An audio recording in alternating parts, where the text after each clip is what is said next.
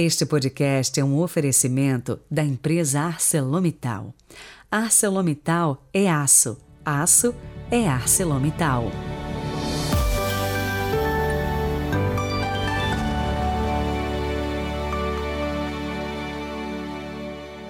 Louvado seja nosso Senhor Jesus Cristo, para sempre seja louvado.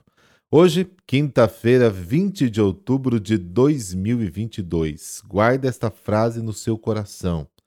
Jesus veio nos trazer a paz, mas ele não nos deixa em paz. Rezemos.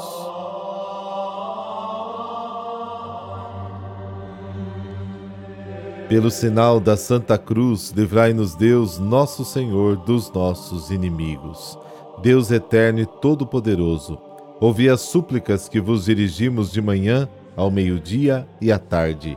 Expulsai de nossos corações as trevas do pecado e fazei-nos alcançar a verdadeira luz, Jesus Cristo. Amém.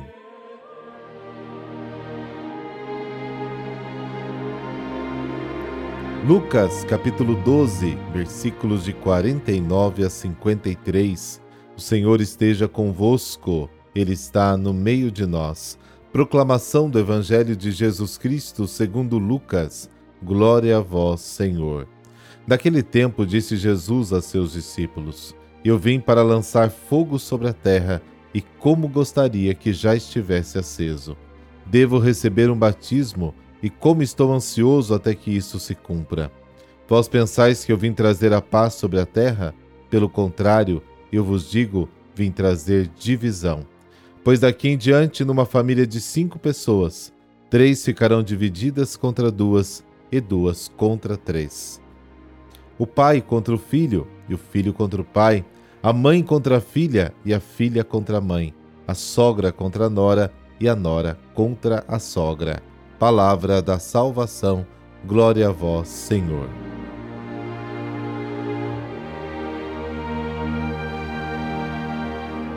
O Evangelho de hoje nos dá algumas frases de Jesus. A primeira que fala do fogo sobre a terra está somente em Lucas. Os outros três têm frases mais ou menos paralelas em Mateus.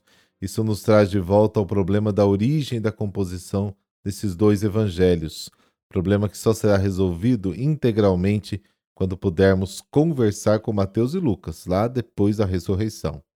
A imagem do fogo é recorrente na Bíblia, tem mais do que apenas significado. Pode ser a imagem da devastação e do castigo, também pode ser da imagem da purificação e da iluminação, como está no capítulo 1 de Isaías, 13 de Zacarias. Também pode evocar proteção, como aparece em Isaías 43, se você tiver que passar pelo fogo, eu estarei contigo. João Batista batizou com água, mas depois dele Jesus batizou com fogo. Lucas capítulo 3. Aqui a imagem do fogo está associada à ação do Espírito Santo que desce no dia de Pentecostes sobre a imagem das línguas de fogo. Atos capítulo 2. Imagens e símbolos nunca têm um significado único, totalmente definido, que não permita divergências. Neste caso, não seria nem uma imagem nem um símbolo é próprio do símbolo provocar a imaginação dos ouvintes e espectadores. Ao deixar os ouvintes livres, a imagem do fogo combinada com a imagem do batismo indica a direção em que Jesus quer que as pessoas voltem sua imaginação. O batismo está associado à água e é sempre a expressão de um compromisso.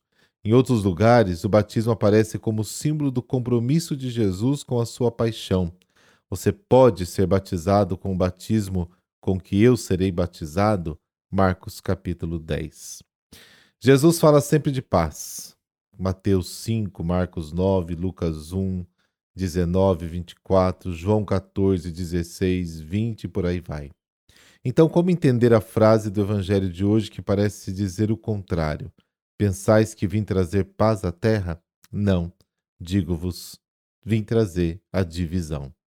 Esta declaração não significa que Jesus era a favor da divisão. Não.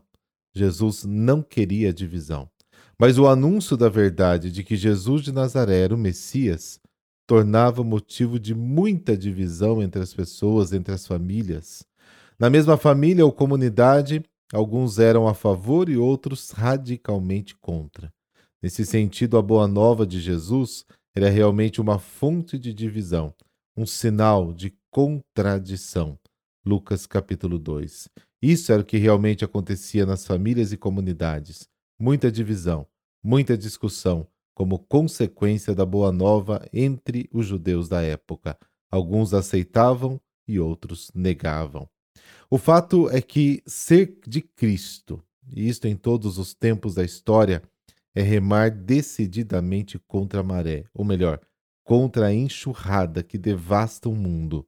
E ser cristão, muitas vezes, é inevitavelmente ser sinal de contradição, sim.